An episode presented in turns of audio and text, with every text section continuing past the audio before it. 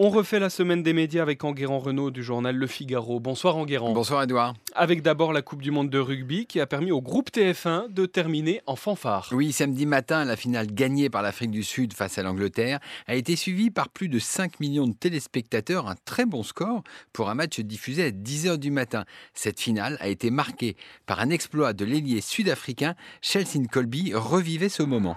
Quelle défense sud-africaine Quelle défense Slade, perdu, ils explosent là-dessus, bien sûr. Attention, bonne, attention, ça va aller elle est vite. bonne, elle est pour Colby. Oh oui, Colby sur Oh, ce magnifique, il est passé Oh là là.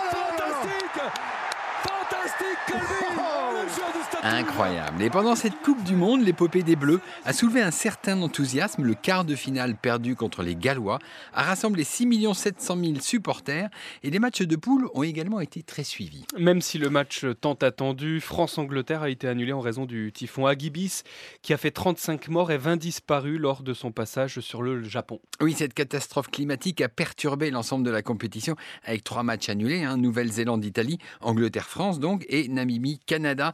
Pour TF1, ce typhon aussi a été problématique. Le groupe a reconnu que cela a entraîné un véritable manque à gagner publicitaire. TF1 a payé la Coupe du Monde entre 33 et 35 millions d'euros et il ne rentrera pas dans ses frais. Autre sujet en guérant, ça y est, depuis vendredi, euh, Apple a lancé son service de streaming vidéo. Ça s'appelle Apple TV. Oui, c'est l'entrée d'un nouveau combattant dans cette fameuse guerre des plateformes vidéo qui oppose les géants comme Netflix, Amazon, Disney, Warner et maintenant Apple.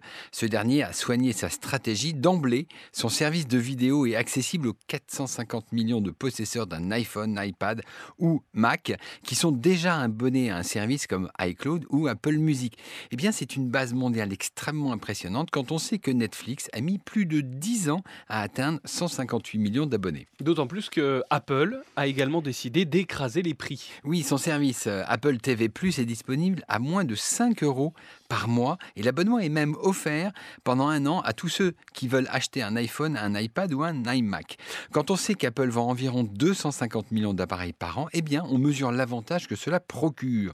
La banque d'affaires Morgan Stanley estime même qu'Apple TV Plus devrait avoir 135 millions d'abonnés d'ici 2025. C'est colossal. Un autre concurrent a décidé de lui saper sa communication. Et oui, la veille du lancement d'Apple TV+, eh bien, Warner s'est offert un magnifique coup de pub. Il a annoncé que sa filiale HBO avait commandé la suite de Game of Thrones, ou plutôt un préquel, car la série va s'intituler House of the Dragon, se déroulera trois siècles avant Game of Thrones et racontera l'histoire des ancêtres de Daenerys, l'héroïne de la saga. Toute cette mise en scène a été créée pour annoncer le lancement de HBO Max, la nouvelle plateforme de streaming vidéo qui arrivera en mai 2020.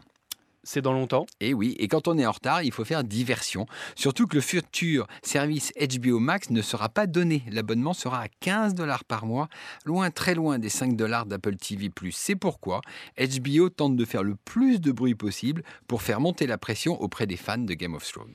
Une autre guerre anime les réseaux sociaux aux États-Unis. Oui, c'est un duel fratricide entre deux personnages qui se détestent. D'un côté, Jack Dorsey, PDG de Twitter, de l'autre, Mark Zuckerberg, PDG de Facebook. Eh bien, quelques heures avant la publication des résultats trimestriels de Facebook, Jack Dorsey a annoncé que Twitter refuse désormais de diffuser les publicités politiques en ligne.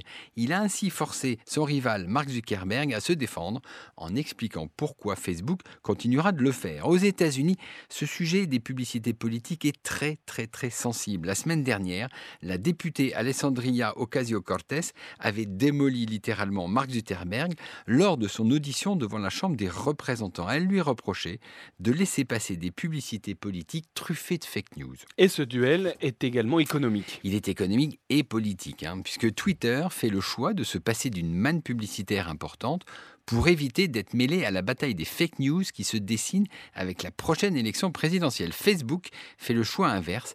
Il préfère encaisser l'argent, quitte à être dans le collimateur de la classe politique américaine. Un risque quand on sait que de nombreux politiciens réclament désormais le démantèlement de Facebook. L'homme de la semaine s'appelle Renaud Levan Kim. Oui, alors c'est l'ex-réalisateur de, de Canal+, et cofondateur de Brut, le seul média social français qui a acquis une audience mondiale. Chaque mois, les Les vidéos virales de Brut sont visionnées un milliard de fois, dont un tiers aux États-Unis et un autre tiers en Inde. Eh bien, le petit Frenchie a levé 40 millions d'euros d'argent frais pour poursuivre la belle aventure. Merci Enguerrand Renault. La semaine des médias, c'est à retrouver sur franceinfo.fr. Merci.